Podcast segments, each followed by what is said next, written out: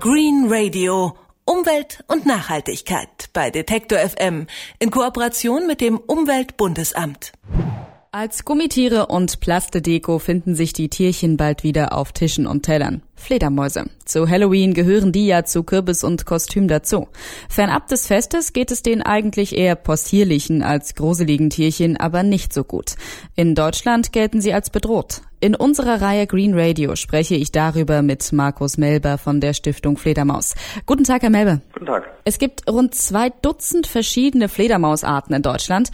Davon sind inzwischen einige vom Aussterben bedroht, andere gelten als stark gefährdet. Warum hat es die Fledermaus denn ausgerechnet hier so schwer? Ja, das hat vielfältige Gründe. Einer der wichtigsten Gründe ist sicherlich die geänderte Formen, wie wir Landwirtschaft, wie wir Forstwirtschaft betreiben. Fledermäuse haben einen hohen Bedarf an sehr vielen unterschiedlichen Quartiertypen. Das können zum Beispiel tote Bäume im Wald sein und äh, unsere Wälder werden sehr stark wirtschaftlich genutzt. Totholz bleibt nicht mehr so lange stehen. Da gibt es also großen Quartierverlust, aber auch in unseren Siedlungen. Viele Fledermäuse leben in unserer nächsten Nachbarschaft, in Kirchendachstühlen, aber auch an Wohnhäusern unter Spaltenquartieren. Und Kirchen werden in der letzten Zeit verstärkt saniert. Es wird viel energetische Sanierung betrieben. Da gehen manchmal Quartiere verloren.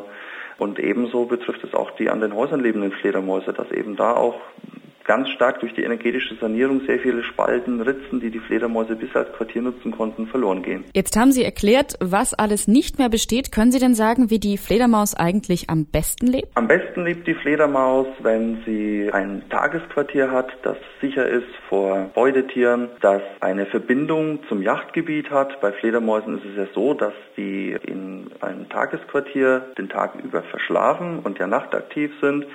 Die Tagesquartiere liegen nicht zwangsläufig direkt im Yachtgebiet. Es ist bei manchen Arten so, dass die vom Tagesquartier bis ins Yachtgebiet sogar zehn Kilometer fliegen können, um da zum Jagen zu gehen. Das macht zum Beispiel die Mopsfledermaus so. Und auf dem Weg ins Yachtgebiet braucht die Fledermaus Elemente in der Landschaft, an denen sie sich entlang orientieren kann.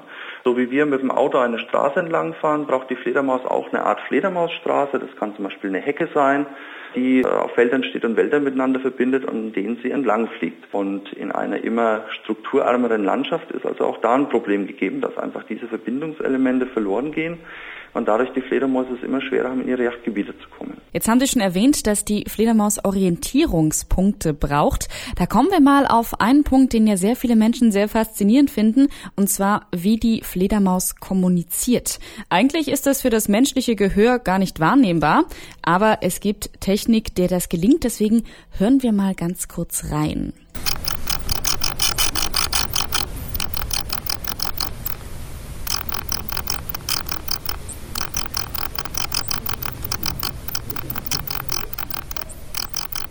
Herr Melber, können Sie uns erklären, was die Fledermaus da macht? Es ist so, dass die Fledermäuse nachtaktiv sind.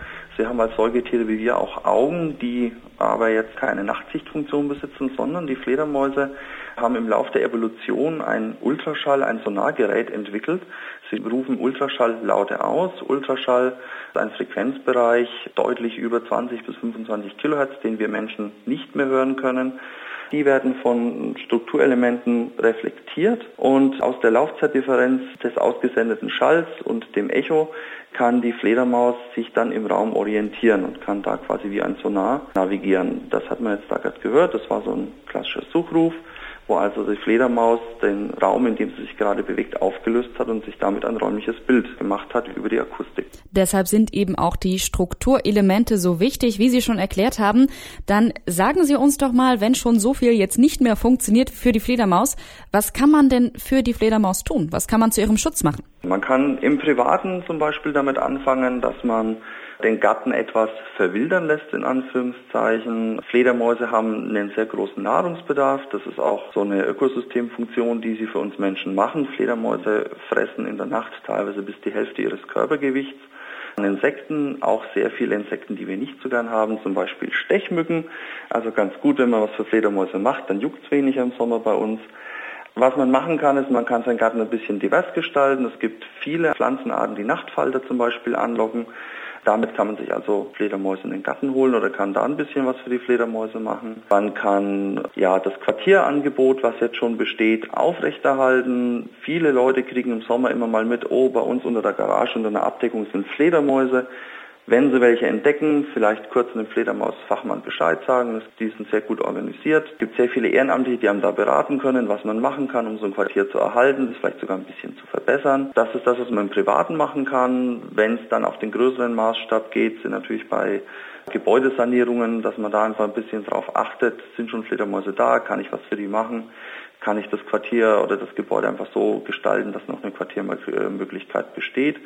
Oder ich gehe dann im noch größeren Stil eben in die Forstwirtschaft rein, wo man dann einfach Optimierungen machen kann, was den Einschlag betrifft, um zum Beispiel mittels eines Totholzkonzeptes mehr Quartierbäume für Fledermäuse zu erhalten. Das alles hilft also dabei, Fledermäuse zu schützen. Sie sind in Deutschland teilweise vom Aussterben bedroht, teilweise gefährdet.